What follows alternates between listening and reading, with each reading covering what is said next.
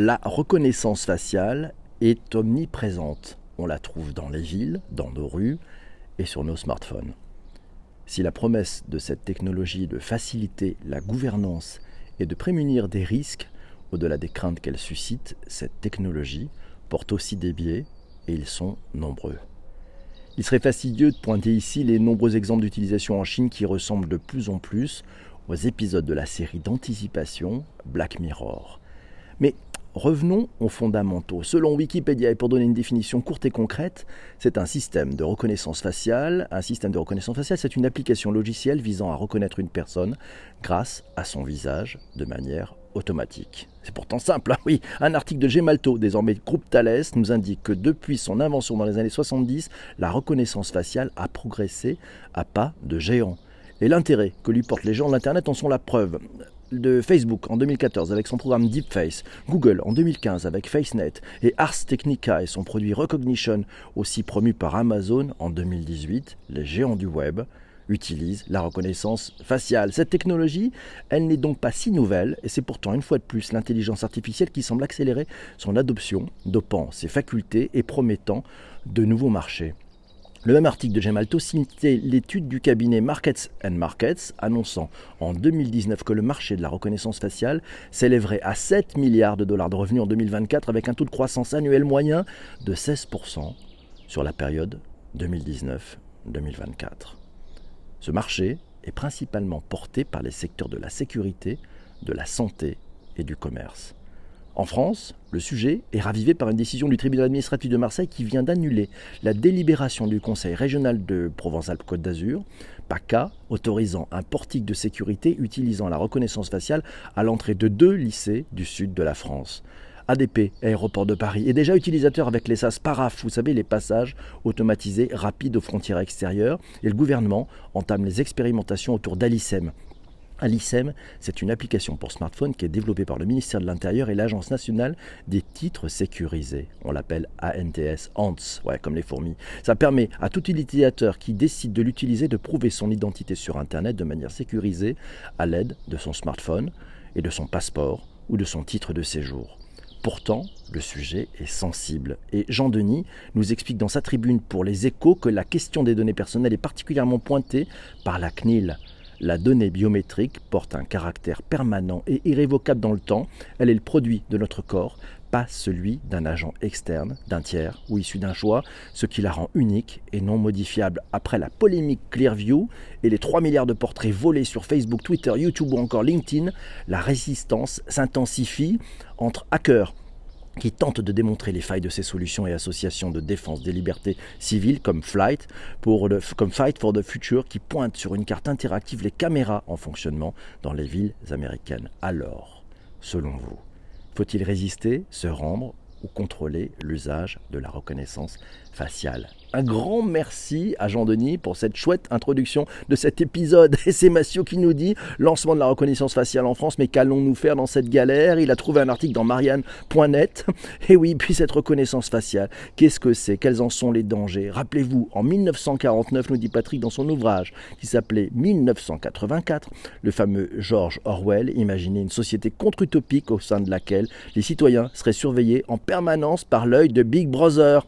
Reconnaissance faciale, Qu'est-ce que c'est Quels en sont les dangers? On trouve un super article dans lebigdata.fr euh, je vous ai mis le lien d'ailleurs dans les notes de bas d'épisode. La reconnaissance faciale, c'est une technologie combinant les techniques biométriques, l'intelligence artificielle, la cartographie 3D et le deep learning pour comparer et analyser le visage d'une personne afin de l'identifier. Elle doit son récent essor aux avancées effectuées dans les domaines du big data, des réseaux de neurones et des GPU. Oh, en règle générale, les logiciels de reconnaissance faciale actuels analysent environ 80 caractéristiques du visage, qu'on appelle aussi des points nodaux.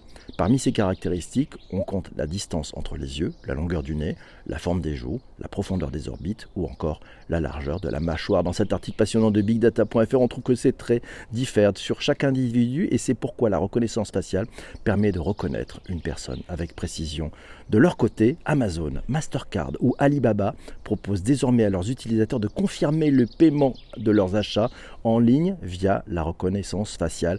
On appelle cette nouvelle méthode d'authentification le selfie pay. Ah, pensez-y au selfie pay. Depuis la fin 2019, La reconnaissance faciale est aussi obligatoire pour les Chinois qui souhaitent commander une nouvelle carte SIM ou prendre le métro. Le véritable objectif du gouvernement chinois est de constituer une base de données regroupant les visages de tous les citoyens afin de pouvoir les identifier à tout moment via la vidéosurveillance à lire lebigdata.fr, l'article plus complet. Vous allez voir, c'est passionnant. Massio nous signale reconnaissance faciale, cette tendance à suivre pour 2020. Euh, ouais, d'abord, premièrement, une technologie de science-fiction sans la fiction. Ça, c'est la reconnaissance faciale. Deuxièmement, l'arrivée de l'intelligence artificielle.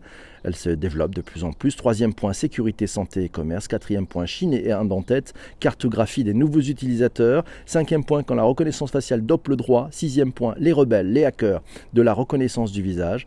Et puis sept, plus loin ensemble, vers une, une hybridation des solutions. C'est sur l'article de gemalto.com. Vous trouverez, euh, je vous donnerai le lien d'ailleurs, sur cet article, les usages. C'est Olivier qui nous signale un article trouvé dans rtl.fr, la reconnaissance faciale testée à Orly le 20 mars pour fluidifier euh, ouais, pour fluidifier, pour fluidifier. Dans cet article de RTL.fr, euh, c'est à partir de 20 mars, on apprend que les passagers volontaires vont pouvoir expérimenter la reconnaissance faciale au dépose de bagages, à l'embarquement pour certains vols d'Air France et Transavia au départ de l'aéroport d'Orly. Et c'est Laura qui nous signale que ça arrive partout. Ça arrive partout, ces aéroports parisiens qui testent la reconnaissance faciale pour fluidifier. Un article trouvé dans l'usine digitale aussi nous apprend que les aéroports parisiens envisagent d'étendre la reconnaissance faciale à un grand nombre de vols d'ici 2024 si l'expérimentation s'avère fructueuse. Mais cela ne sera possible que si le cadre réglementaire autour de la reconnaissance faciale progresse. En effet, la France ne dispose pas encore de règles très claires sur l'utilisation de cette technologie. La CNIL veille, heureusement, le règlement général sur la protection des données interdit le traitement des données biométriques, sauf pour une liste de cas préétablis comme un motif d'intérêt public important.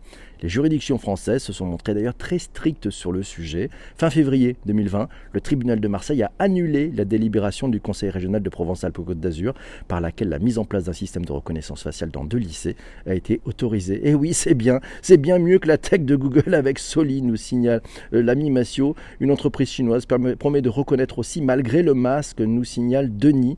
Et oui, on va voir, c'est dans le... Et pour aller plus loin, vous allez voir.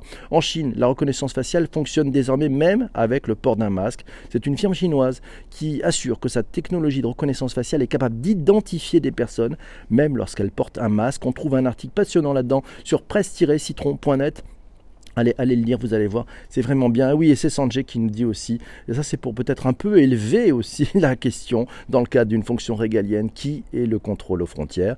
Il n'y a rien de mieux que l'être humain, nous dit Sanjay. La tech est bien sûr, eh bien si elle travaille de concert avec l'humain et non pas pour le remplacer. Important effectivement de connaître ça. Et oui, c'est parce qu'on arrive, on arrive, et je reprends le propos de, de Denis, on arrive à reconnaître sans un masque parce qu'on peut aussi arriver à analyser le mouvement d'une personne, son corps, même de dos. C'est-à-dire qu'on peut arriver à analyser qui est cette personne et essayer de trouver. Fake ou pas, une IA chinoise reconnaît les visages même sans les masques. Non, c'est pas forcément fake. C'est pas forcément fake, euh, Jean-Emmanuel. Voilà. Euh, alors, euh, c'est Arnaud qui dit si on fait de la chirurgie, est-ce qu'on sera inconnu par les caméras de reconnaissance? Alors, beaucoup mieux que ça. Certains artistes ont trouvé des bijoux qu'on peut se poser sur le visage et qui permettent effectivement d'éviter d'être connu par ces caméras. Donc là aussi, les hackers essayent de trouver d'autres façons de pouvoir contourner ces sujets. Pas mal dans les aéroports qui sont souvent en avance en matière de, en phase de, tech, nous signale euh, Isabelle. Et puis les tests ont été suspendus dans les lycées du Sud, nous signale Sandrine.